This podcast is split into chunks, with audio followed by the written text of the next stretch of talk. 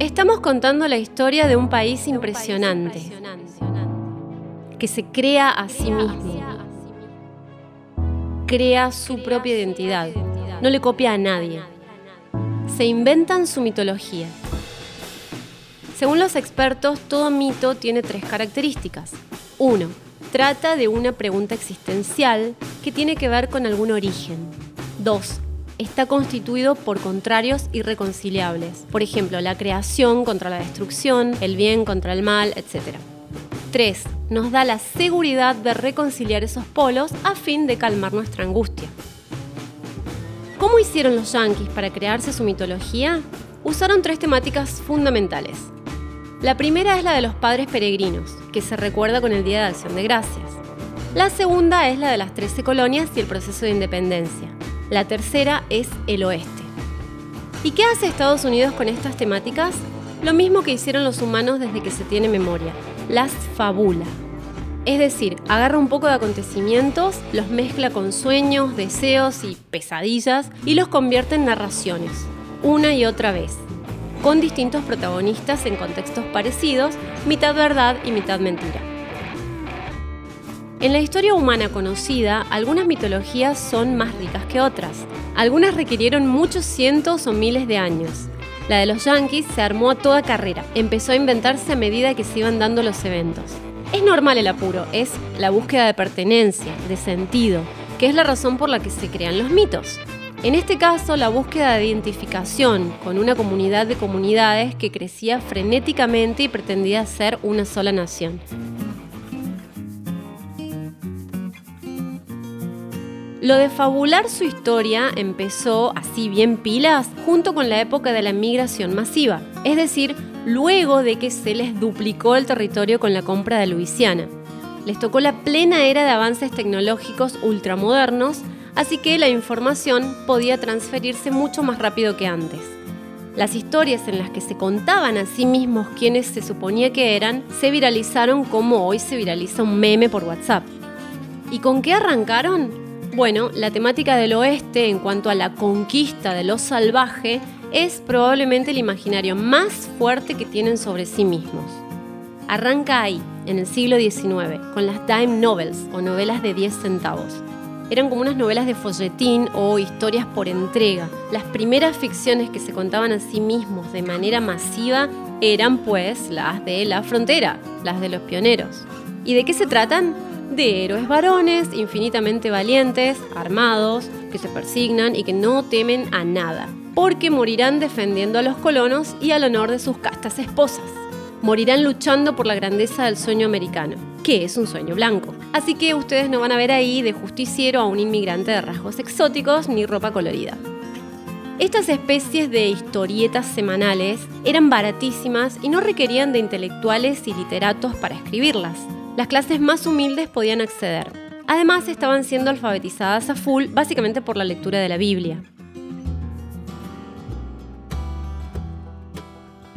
Los primeros héroes norteamericanos en estas time novels fueron David Crockett, Daniel Boone, Buffalo Bill, Kit Carson, tipos que existieron, exploradores, tramperos, cazadores de bisontes, gente que protegía y acompañaba a los nuevos pobladores defendiéndolos de los indios y de los peligros.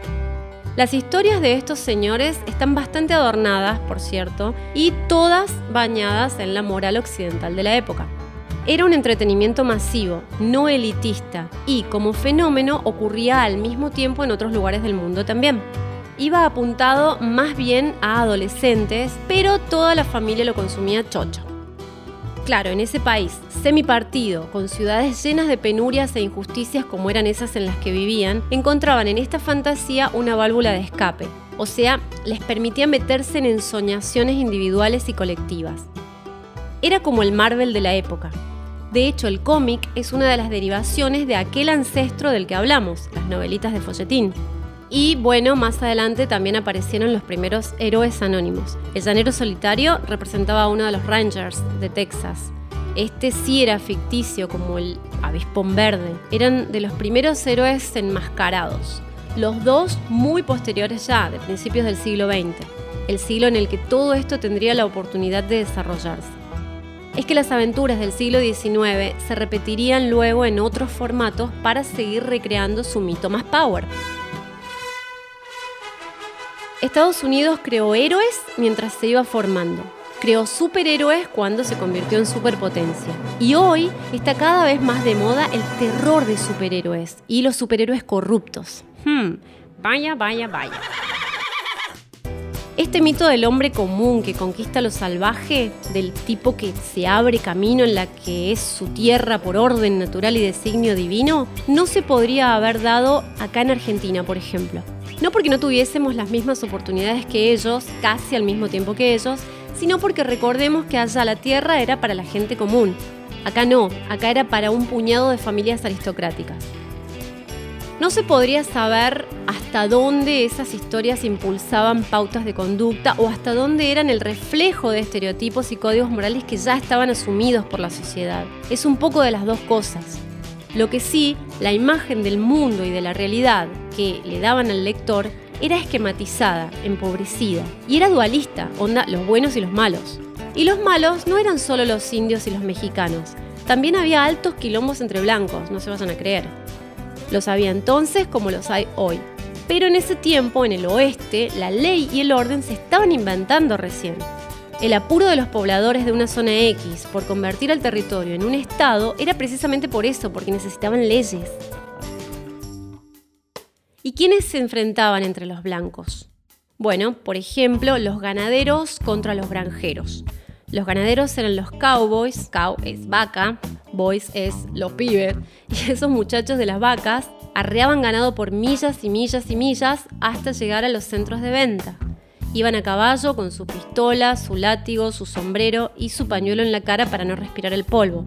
Y también su pantalón vaquero, vaquero por la vaca, inventado por Don Levy, un californiano que apareció con la prenda para que los mineros de allá dejen de romperse los pantalones. Esos eran los ganaderos, los de la serie Bonanza, digamos. Y los granjeros eran básicamente la familia Ingalls. Estos dos grupos tenían conflictos porque unos necesitaban grandes extensiones libres para pasar y para pastar, para domar a sus caballos. Y los otros armaban asentamientos con familias y cultivaban toda la tierra que podían. A su vez, ambos tenían bronca con los mineros y todos eran víctimas de los forajidos. Muchos de esos forajidos eran ex milicia del ejército del sur, tipos desmovilizados, medio bandidos, medio justicieros, que habían quedado bollando y que se la pasaban asaltando bancos y diligencias yanquis. Acuérdense que yanquis eran los del norte y confederados eran los del sur. Una de esas bandas era la de Jesse James y su primo Cole Younger. Hay 13 películas norteamericanas sobre Jesse James. La última es de 2007 y con Brad Pitt. La pandilla James Younger era el equivalente de los cangaceiros de Brasil. Estos también eran unos sin tierra, vanidosos y orgullosos. Tenían de líderes a Virgulino Ferreira da Silva, conocido como Lampiao. Y su chica, la santiña María Bonita, que también era bravísima. Si quieren chusmear la historia, googleen.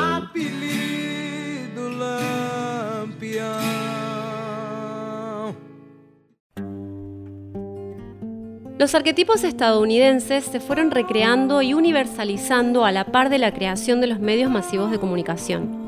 Estos, a su vez, dieron origen a la cultura de masas, que es, en términos generales, el modelo impuesto por el sistema capitalista. Obvio que a la historia la cuentan los que ganan, pero Estados Unidos no solo contó su historia, sino que insistió en formar una identidad característica a partir de fabular determinadas temáticas. Y durante toda esta construcción, ¿había realmente libertad? ¿Qué onda con la libertad? Tiene una estatua, que es lo primero que veían los inmigrantes en los miles de barcos en los que iban llegando, pero esa libertad es solo un sueño. De lo que no hablaban las dime novels era de algo que, en cierto modo, sigue siendo parte del drama de esa sociedad, la forma cruenta e implacable con la que se anulaba a las minorías, a los niños, a los trabajadores explotados, a los que no tienen la piel blanca, a los que no creen en el Dios cristiano. Nada de eso hubiera vendido bien el producto. No forma parte de lo que necesitaban creerse en ese momento.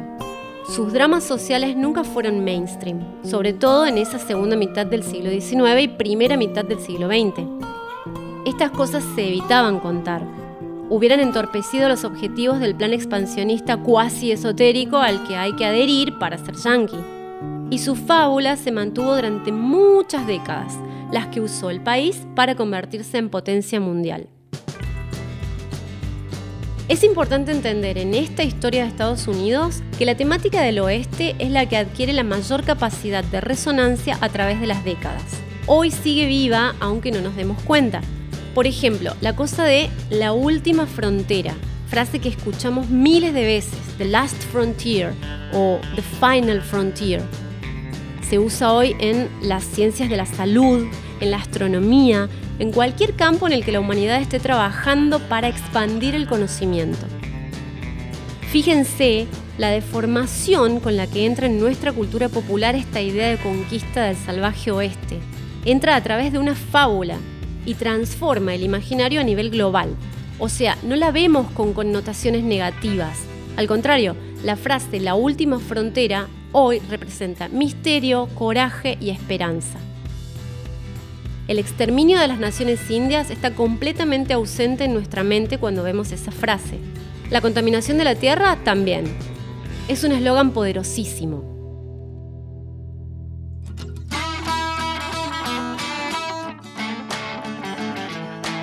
Hace 300 años no se usaba, y de acá a 300 años probablemente sea el recuerdo de una época. Una época en la que una gran nación se dio cuenta, como nadie, de que hay que construirse una retórica nueva si se quiere un sistema nuevo. Hasta la próxima.